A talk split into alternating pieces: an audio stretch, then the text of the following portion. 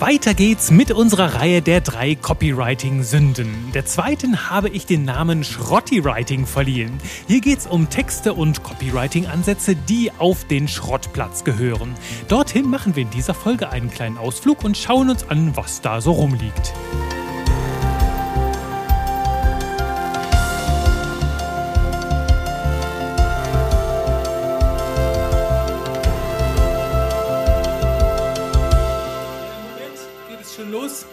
Da bist du ja schon. Da bist du ja schon. Willkommen hier zurück bei Texte, die verkaufen. Ich bin's wieder, Juri Keifens, dein Trainer für modernes Copywriting und ich war gerade auf dem Schrottplatz. Ein bisschen vorbereiten. Ach, und ich hoffe, du bist auch gut vorbereitet, wenn du die letzte Folge hier im Podcast noch nicht gehört hast, also die mit der ersten Sünde Copywriting, dann hör dir die gerne noch an zur Einstimmung hier, bevor du hier mit der startest, wo wir darauf aufbauen. Das hier ist eine lustige Serie, ein schöner kleiner Dreiteiler mit ein bisschen Humor, einer Prise Humor und so ein bisschen Synthese über die wichtigsten Copywriting-Themen, ne? das, was wir auf jeden Fall vermeiden sollten. Und der zweite Punkt darin ist das Schrotti-Writing. Und ich weiß nicht, ob es dir schon aufgefallen ist, aber ich habe mir da ja so einen kleinen Spaß gemacht. Ich hatte ja gesagt, in Folge 1, ja, in, in Sünde 1, hatte ich dir erzählt, dass diese kleine Reihe hier in den letzten Monaten so ein bisschen gereift ist. Und ich habe immer wieder hin und her überlegt, ne, wie gestalte ich das so mit den Namen? Denn du hast es vielleicht schon erkannt, ich wollte immer, dass im ersten Teil des Ganzen so ein O und ein I drin ist, wie in Copywriting. Gut, da ist jetzt ein O und ein Y, ne? also Y, wunderschöner Buchstabe, wunder, wunderschön. Nein, mir ging es darum, dass äh, der, der Sound ähnlich ist und bei Copywriting ist mir das nicht ganz so geglückt, weil es ein sehr scharfes I ist. Doch bei Schrotti-Writing sind wir schon sehr nah am Sound von Copywriting und das finde ich so charmant an dem ganzen Spiel und vielleicht kannst du dir auch schon denken, wie Sünde Nummer drei lauten wird. Bis dahin, bis nächste Woche, bis zur nächsten Folge werde ich das noch nicht lüften. Doch so viel kann ich sagen, der Begriff ist schon mal gefallen in den letzten Podcast-Folgen. Da hast du gesehen, dass ich hinter den Kulissen schon daran gearbeitet habe. Warum erzähle ich dir das hier? Du merkst, ich gebe dir nicht nur theoretisches Copywriting-Wissen mit, sondern ja, kriege mich auch immer wieder ins Zeug, um das hier auch für dich erlebbar zu machen, damit du es spürst hier. Ich bin ein großer Fan von Wortneuschöpfungen, von Wörtern, die noch nicht so abgedroschen sind, um das Thema Schrotti-Writing hier schon vorwegzunehmen. Also Wörter, die nicht in den Müll in die Mülltonne äh, gehören, sondern halt noch ganz, ganz frisch sind, ganz neu, quasi noch original verpackt und ungebraucht. Und da ist es immer schön, wenn wir die einsetzen, denn die wecken noch so ein bisschen Aufmerksamkeit. Also neben dem Copywriting, die größte Sünde überhaupt, von anderen zu kopieren, ohne etwas eigenes draus zu machen, haben wir gesagt, stillos, geschmacklos. Und heute kommen wir zum Schrotti-Writing, also das ganze Thema, ja, tote Phrasen, Müll in deinen Texten, der da einfach nicht reingehört. Und das wollte ich dir noch mitgeben, das fällt mir gerade ein. Du merkst, ne, diese ersten Worte, die reimen sich aufeinander. Und ich kann dir jetzt sagen, der Ansatz, um diese Worte zu finden, war total unprofessionell. Ich bin halt einfach hin und her. Naja, das ist ja das Professionelle, dieser unprofessionelle Ansatz, einfach hin und her zu gehen und mir zu überlegen, was gibt's denn für Wörter, die in der ersten Silbe ein O haben und in der späteren Silbe nochmal ein I oder ein Y und dann mir überlegen, ich hatte jede Menge von diesen Worten am Ende und dann mir überlegen, wie bringe ich das jetzt mit Copywriting in Verbindung? Und über solche Themen nachzudenken, also über diesen Ansatz, das ist sehr, sehr schön funktioniert, nämlich auf ähnliche Art und Weise mit Reimen. Ich finde, wenn wir nach Reimen suchen, dann finden wir immer wieder sehr, sehr schöne Kombinationen, die sehr bedeutungsschwanger werden. Wenn du zum Beispiel Gedichte schreibst und nach einem Reim suchst, dann hast du ja nur sehr, sehr wenige Kombinationen. Doch häufig ergeben dann unter den Worten, die du dann findest, ergibt das so einen tieferen Sinn, wenn wir schöne Reime finden. Und das ist halt, für mich sind Reime so eine, so eine Art erzwungene Verknappung. Ne? Du hast halt nur gewisse sprachliche Mittel, um dich auszudrücken und diese, diese Begrenzung, dieser ganz enge Rahmen, der hilft mir extrem dabei, kreativ zu werden. Genau wie Alliterationen das tun. Darüber haben wir in Folge 37 schon mal gesprochen. Alliterationen gleicher Silbenanlaut oder einfach Worte, die gleich anfangen. Also probier das aus, wenn du so Dreiergeflechte suchst oder die fünf Dingsbums und das Bums. Dann kannst du dir darüber Gedanken machen, wie kann ich da vielleicht mit einer Alliteration, einem Reim arbeiten oder wie ich, nur einfach ähnliche Vokale, die in den Worten drinstecken. So, genug der einführenden Worte hier. Lass uns aufbrechen zum Schrottplatz. Und jetzt nehme ich dich einfach mal gedanklich mit stell dir mal vor, wir gehen so durch so ein rostiges Gatter, so und machen das mal auf und kommen jetzt hier auf den Schrottplatz drauf. Und jetzt schau dich erst einmal um. Der ist total vollgerümpelt mit lauter aufgestapelten und aufgebreiteten hier Dingen, die keiner mehr braucht und die total kreuz und quer überall verteilt liegen, aufeinander getürmt, ineinander verwoben, vielleicht auch stellenweise vergraben. Manches hängt in der Luft herum und anderes, ja, ist fest ineinander verschachtelt, vielleicht auch schon gepresst von der Schrottpresse.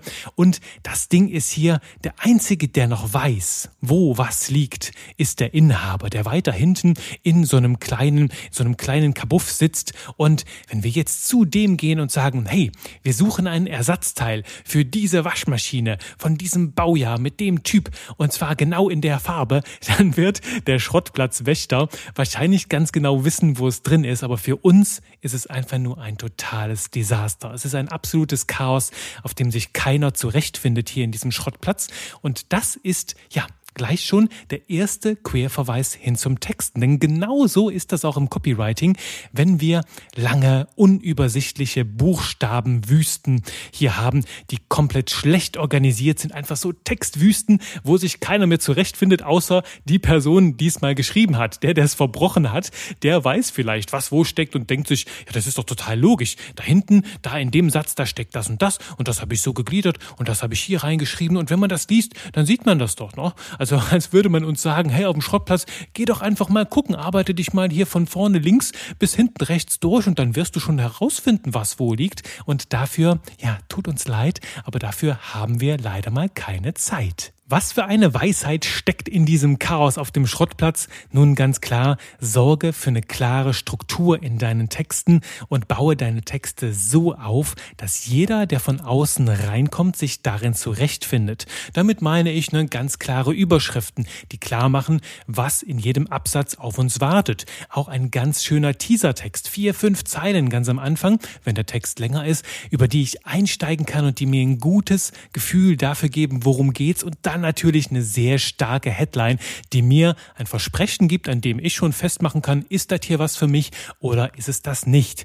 Das ist so super, super wertvoll, so super wichtig.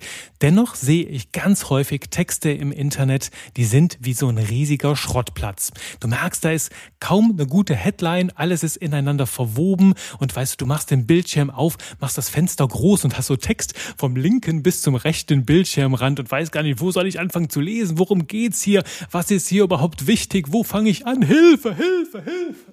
Und das, ähm, ja, das wollen wir natürlich vermeiden, so etwas. Und solche Websites gibt's immer noch genug.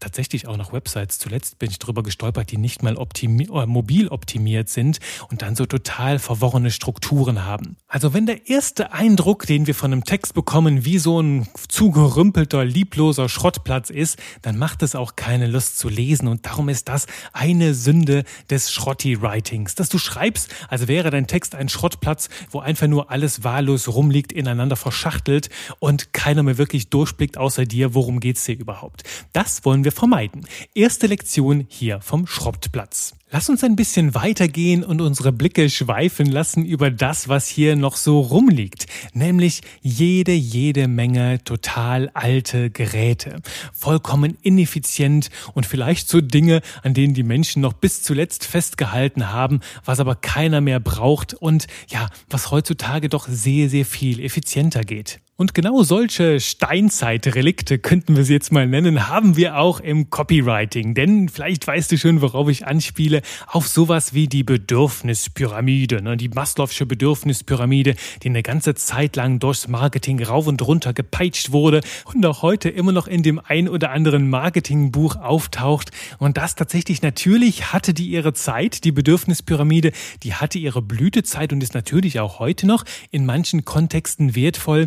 Doch doch gerade im Copywriting, wenn es darum geht, wirklich spezifisch in die Welt der Zielgruppe einzutauchen, Kundenwünsche zu formulieren und in starke Worte zu fassen, da ist mir diese Pyramide deutlich zu ja, unflexibel, vielleicht auch zu oberflächlich oder noch besser zu undifferenziert. Ne? Also wir reden da über einige große Grundbedürfnisse, doch was das über die Feinheiten, die Tonalität, die einzelnen Worte in unserem Text sagt, da gibt die Bedürfnispyramide wenig Aufschluss. Darum für mich nicht das optimale System, genauso wenig wie die Personas. Du kennst das ja schon, ne? auch diese andere Form von Steinzeitmarketing, diese schönen bunten Steckbriefchen wie aus dem früheren Poesiealbum. Ja, darüber haben wir schon in Folge 50 gesprochen, dass Personas Menschen in Schubladen stecken, zu sehr verallgemeinern, ein, ein Thema aus einem Kontext in den anderen ziehen und damit ja Menschen Unrecht tun und häufig sogar viel zu viele Kleinigkeiten an die Oberfläche spülen, die für den Verkauf überhaupt gar nicht relevant sind. Ich hatte damals das Beispiel, wenn je nachdem, was für Motive Menschen beim Sport haben, ist es ganz egal, welches Alter sie haben, ob sie jetzt 30 sind oder 75, wenn wir die Motive der Menschen ansprechen, dann fühlen sie sich auch verstanden. Und da habe ich dir schon die moderne Variante vorgestellt, nämlich motivspezifische Ansprache ist ja etwas, was sich immer wieder hier durch diesen Podcast zieht, wo ich mir wirklich das so zum Steckenpferdchen gemacht habe, auch in meinem Copywriting-Kurs dir da ein ganzes System an die Hand zu geben, das sehr viel einfacher ist aus meiner Sicht und gleichzeitig sehr viel effizienter und spezifischer. Also dir ganz genaue Ideen an die Hand gibt, wie spreche ich denn Menschen mit gewissen Motiven an? Wie fühlen sich die Texte für sie an? Was darf ich da machen und was sind absolute No-Gos für bestimmte Menschen? Und äh, das ist sehr, sehr viel wirkungsvoller als irgendwelche kleinen Pyramiden oder lustige Persona-Bildchen. Die Essenz bis hierher also, mach deinen Text nicht zu einem chaotischen Rümpelposten und gleichzeitig nutze kein Steilzeit-Marketing, also keine uralten Tools vom Schrottplatz, lass die ruhig da liegen, vor sich hin rosten und nutze Hightech und modernes Werkzeug, das in der Wirkung auch deutlich nachhaltiger ist. Und jetzt schauen wir noch mal ein bisschen weiter auf dem Schrottplatz. Was haben wir denn da noch? Oh, schau mal da, ein altes Autowrack, bei dem nichts mehr anspringt. Also wo du den Motor anmachst und macht nur und es passiert nichts mehr. Es sprühen keine Funken mehr. Der Ofen ist aus. Der Ofen ist kalt. Oder du hast da drin in diesen Autos abgedroschene Polster, wo vielleicht schon Hunde drin übernachtet und andere Dinge getan haben. Oder vielleicht auch ausgelutschte Autobatterien, wobei nee, so eine Batterie auf dem Schrott Parkplatz ist nicht gut für den Boden. Ähm, also sollten wir nicht drauf haben. Aber vielleicht sowas wie abgefahrene Reifen, die früher mal deutlich mehr Profil hatten, doch heute ja zu gar nichts mehr zu gebrauchen sind, weil sie einfach nur noch komplett flach und platt sind und nirgendwo mehr Halt geben. Und du ahnst wahrscheinlich schon, worauf ich hinaus will beim Texten. Vielleicht was. Wusstest du das bestimmt? Wusstest du das schon bei den Autowracks oder den abgedroschenen Polstern? Es geht um Schrotthülsen. Um Phrasen, Formulierungen und auch ganze Wörter, die die besten Tage längst hinter sich haben. Und auch das ist eine Floskel, die wir ersetzen könnten, denn du kennst sie, ne? Aufs nächste Level bringen oder Next Level oder dein volles Potenzial entfalten, das volle Potenzial erreichen.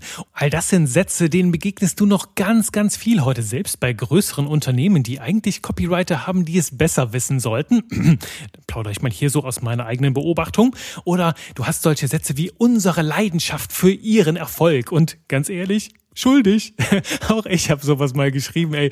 Ich habe noch ganz alte Projekte von vor zehn Jahren. Da habe ich tatsächlich mal sowas geschrieben, wo ich überhaupt ja total daneben war. Sagen wir mal, es war nicht mein bester Tag und so etwas hat es dann ähm, in, in, in meine Ideensammlung ähm, zum Glück nicht am Ende in die, in die finale Präsentation gebracht, aber dann so ein Rümpelposten, äh, ihre, unsere Leidenschaft für ihren Erfolg oder heute ist das mal ein bisschen so, ja, wir müssen jetzt auch aufpassen, weil vielleicht ist es auch nur meine Bubble, aber ich lese im Moment ganz, ganz viel deine Lieblingskunden anziehen, ne, sowas. Das, ja, vielleicht ist das auch nur meine Bubble, dass ich auch sehr, sehr stark darauf achte. Denn grundsätzlich fand ich diese Idee sehr schön. Ne, Lieblingskunden, also Menschen, mit denen du richtig gut zusammenarbeitest und äh, auch früher ne, aufs, aufs nächste Level bringen. Ich erinnere mich noch so vor vier, fünf Jahren, als diese Zeit der Persönlichkeitsentwicklung begonnen hat, erinnere ich mich noch, haben diese Sätze mich noch so ein bisschen angesprochen. Aber auch da nur ein bisschen, weil die schon doch sehr oberflächlich waren, nicht so richtig tief gehen, auch gar keine Bilder im Kopf malen. Und so aufs nächste Level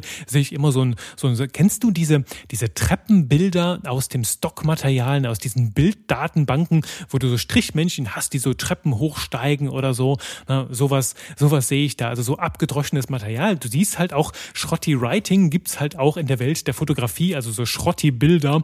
Wenn du die auf deine Website draufsetzt, sieht deine ganze Website Schrotti aus. Also weg davon. Auch, auch in der Bild Bildsprache, gut, da, da begebe ich mich jetzt auf anderes Terrain. Das ist die, die Domäne der, der Formen, Farben und, und, und Figürchen, um da noch eine Alliteration zu finden. Aber du merkst halt auch, da ist es ähnlich im Design, ne? wenn wir Dinge nutzen, die komplett abgedroschen sind, so Templates, die man schon hundertmal gesehen hat, die kribbeln nicht mehr so richtig im Hirn. Und genau so ist das bei diesen toten Floskeln oder sowas wie zuletzt habe ich das noch gelesen, Kunde ist König.